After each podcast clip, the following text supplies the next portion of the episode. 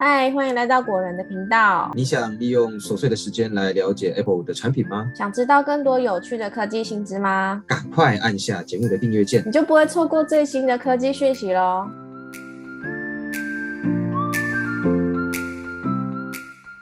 嗨，大家好，欢迎来到果仁聊科技，我是 Silver。苹果在今年 WWDC 发布了 Vision Pro 这款 AR/VR 头戴式显示器。那今天呢，就要跟大家深度解读这款备受瞩目的商品，以及苹果在发表会上没有提到的几个细节。那大家可以先想象一下。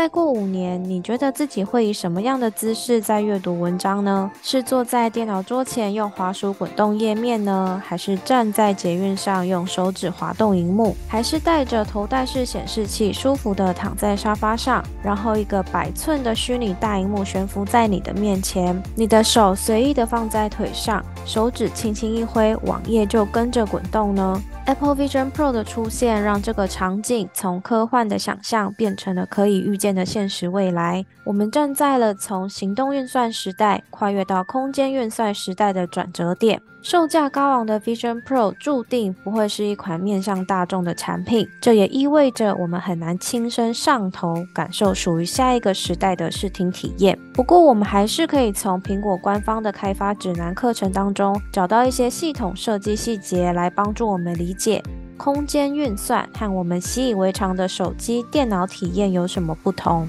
我们先带大家简单的了解一下 Apple Vision Pro 是一台什么样的设备。Vision Pro 它有十二个相机，五个感测器，可以拍摄下你眼前的真实空间，并且记录下深度讯息，然后渲染成具有空间感的影像，然后透过内建的超高解析度 Micro OLED 荧幕，双眼两千三百万画素，你可以看到接近现实世界的画面。Vision Pro 它既不是 AR，也不是单纯的 VR，它混合了虚拟与现实。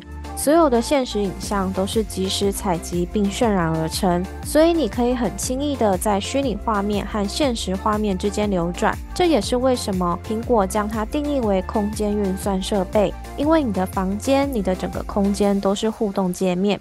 那明白这一点之后呢，我们就可以比较轻松的理解苹果在设计系统时的逻辑了。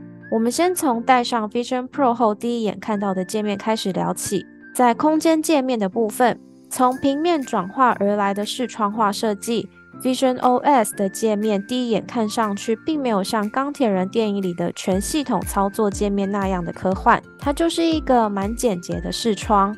这是苹果有意为之的设计，它称之为熟悉感。这是因为视窗界面呢是绝大多数人都能立即理解而且快速上手的互动方式。你会本能点下搜寻框进行搜寻，在分栏找到类别目录，几乎没有学习成本。这对一个全新的互动模式来说特别的重要。苹果重新设计了关闭按钮、拖曳栏和缩放按钮。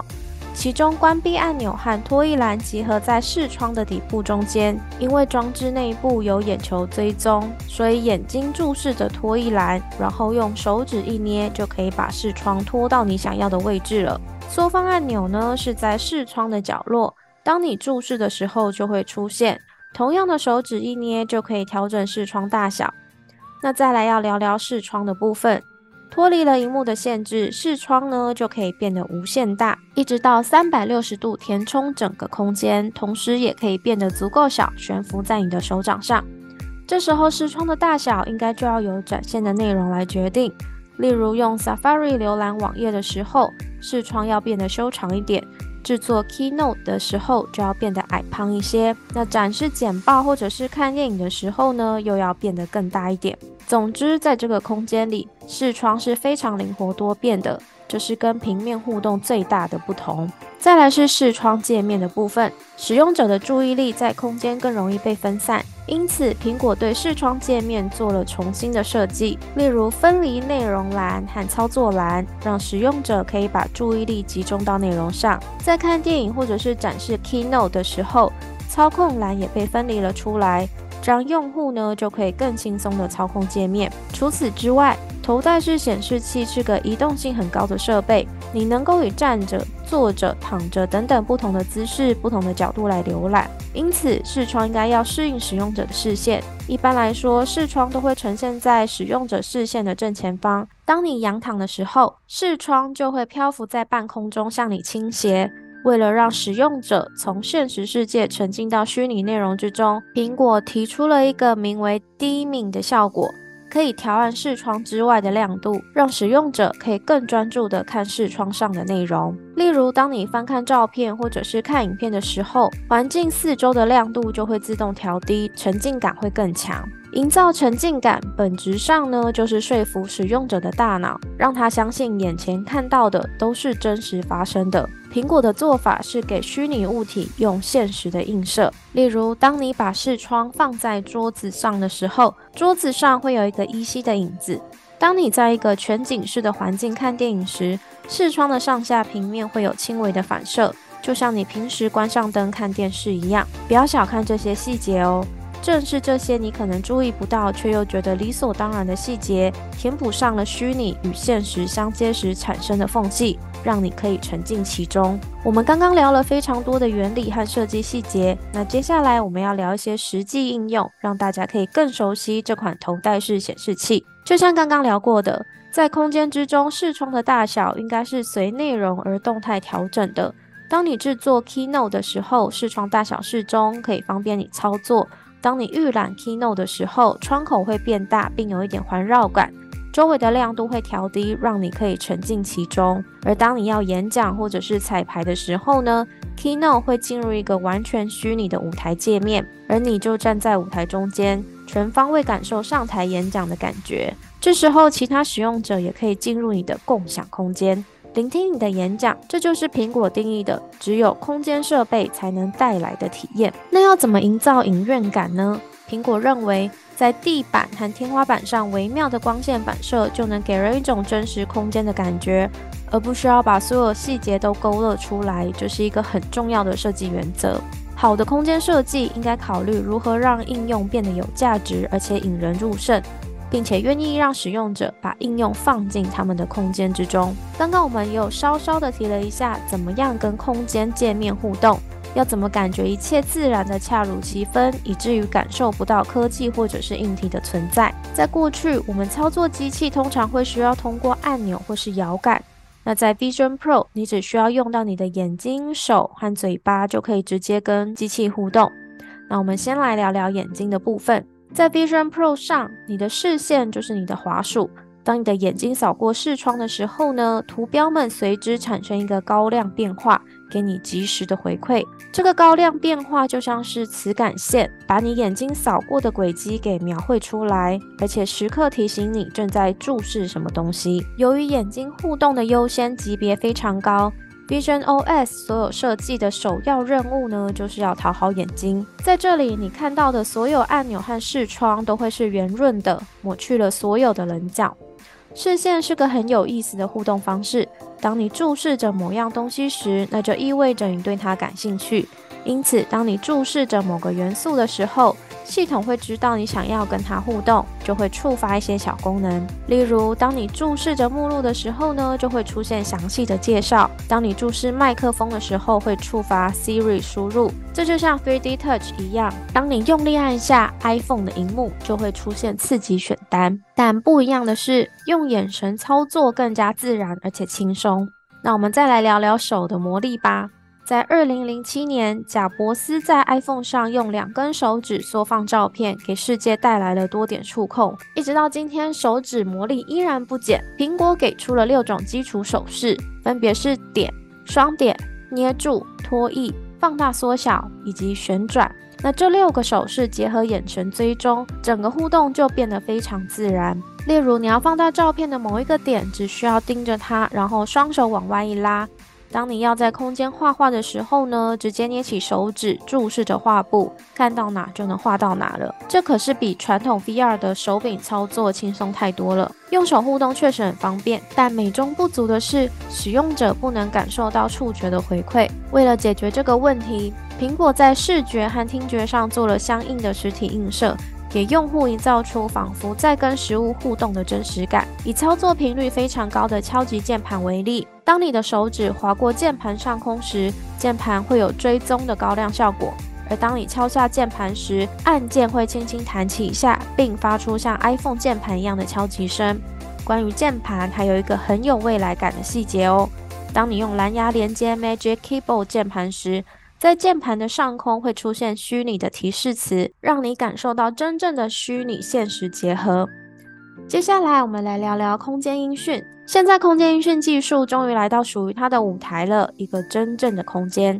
利用空间音讯技术，苹果可以还原声音原本的样貌，也就是声音应该具有指向性，发生物在哪里，声音就从哪里传出来。例如，当你沉浸在湖景之中的时候。水流声是从湖水传过来，虫鸣声是从草丛传过来，而时不时的鸟叫声是从远方的森林传过来的。所有的声音应该像真实世界一样，这也是空间音讯最大的意义。声音回馈也是互动回应中很重要的一部分，这在苹果其他的产品上都有实现。像刚刚我们也有提到，当你敲击键盘就会有敲击声，当你滑动照片的时候就会有轻微的提示音。关于反馈声，苹果特别强调，这会是用户经常听到的声音哦。设计师一定要做到隐于无感，否则很容易让人厌烦。苹果在发布会上着重介绍了沉浸式界面这一个功能。他们说，你可以进入一个实拍的虚拟环境，感受一派祥和。那么，这个沉浸式风景是怎么打造的呢？苹果的声音设计师前往现场录制了大量的声音。确保能够记录下该地从早到晚的声音变化过程。但如果直接使用现场录制的声音的话，会有大量人们不需要的噪音。于是设计师们用指向性麦克风，把他们所需要的声音呢，从一片嘈杂之中分离出来，再重新混音。整个过程就像作画一样，设计师把需要用到的声音放在对应的空间位置。最后合成出能让风景美如画的祥和配音。透过这些细节，不难看出，Vision Pro 或者是说 Vision OS 已经是一个完成度很高的产品。空间运算不是一个虚无缥缈的科幻猜想，而是一个即将实现的未来。Vision Pro 就像是架在科技发展之路上的一台望远镜，让我们窥见了未来生活的一角。它不是通往未来的火箭，不能立即带你进入一级玩家里的元宇宙。苹果它只是搭起了一个最像样的架子，还需要更多内容作为填充。我们可以期待一下，在苹果的号召之下，VR 产品和内容会发生怎么样的变化？我们习以为常的生活又会被空间运算以什么样的方式来颠覆呢？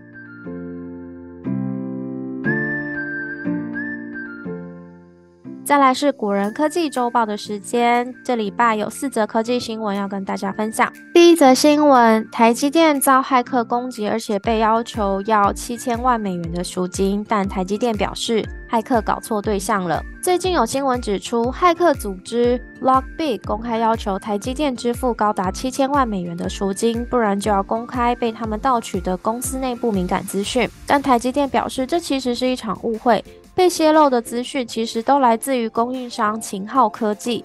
那秦昊科技呢，也在声明中表示，已针对这次的治安事件进行检查，也排除相关疑虑，而且他们也已经加强防护措施了。再来是第二则新闻：Apple Watch 为什么不开放第三方自定表面呢？苹果给出了四大原因。苹果在每一年推出 Watch OS 的时候，几乎都会加入新的 Apple Watch 表面，甚至在有重大节日或者是纪念日的时候，就算没有发表会。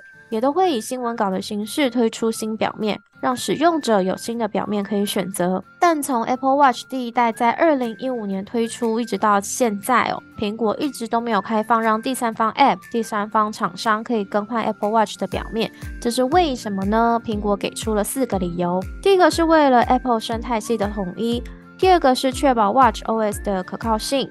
第三个是确保每个表面的品质都是稳定的。第四个是第三方表盘可能过于耗电。除此之外呢，在今年 Watch OS 十上，苹果不仅加入了新的 Snoopy 表面，还把 Widget 小工具也加到表面上使用，让这块小荧幕的功能越来越丰富了。第三则新闻，十五寸 MacBook Air 跟新款的 Mac Pro 还有 Mac Studio 正式通过 NCC 电检，大家的钱包可以先准备好喽。苹果今年在 WWDC 发表会上推出了十五寸 MacBook Air，还有新款的 Mac Studio。还有 Mac Pro 已经在六月三十号正式通过 NCC 电检，这也表示这些新品即将在台上市。那如果想进一步了解十五寸跟十三寸的 MacBook Air 差在哪里，有哪些挑选建议，就可以参考我们之前的节目哦。最后一则新闻，德仪数位推出新的优惠了，独享优惠价再加码送礼包，最高优惠有一万四千元。德仪数位帮尽情想购入 Apple 明星商品的消费者们推出购机优惠，只要在活动期间，也就是七月十号到八月三十一号，只要购入 MacBook 笔电，最高可享现折五四九五元的优惠。如果购买 iPhone、iPad、Apple Watch 等明星商品，搭配优惠跟加购活动，最高可以省一千元以上。近期如果有维修需求的朋友，德仪数位也有维修送好礼的活动。在七月十七号到八月三十一号，只要前往德仪数位 Apple 授权维修中心送修，而且成功维修，就有机会抽中 Apple 限量后背包，还有保温瓶、小礼袋等等礼品。那以上资讯就提供给有兴趣的朋友参考喽。那以上关于 Apple Vision Pro 还有果仁科技周报的分享就到这边。觉得我们整理的还不错的朋友呢，欢迎帮我们按订阅、爱心，然后给五星好评。有任何想法都欢迎留言让我们知道。那也要记得把古人聊科技分享给更多朋友。我们下集节目见，拜拜。